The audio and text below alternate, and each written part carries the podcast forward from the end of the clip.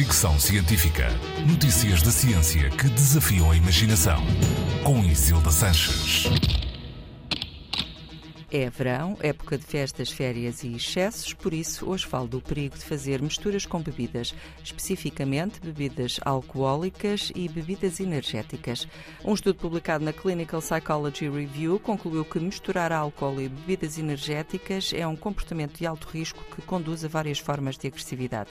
O estudo revela que as pessoas que bebem este tipo de misturas envolvem-se mais em confrontos físicos, agressões sexuais e comportamentos de bullying e também são mais vezes vítimas de agressões do que as pessoas que só bebem álcool.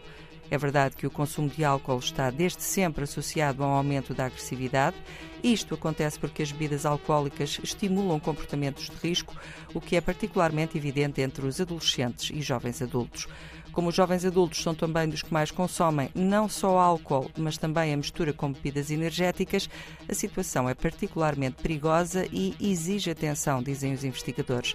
Entre os comportamentos agressivos mais frequentes provocados pelo álcool estão agressões físicas e sexuais, altercações verbais e danos contra a propriedade.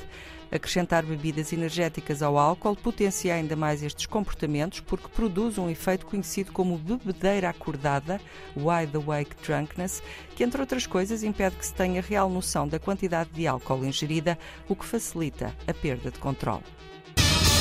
Fricção científica.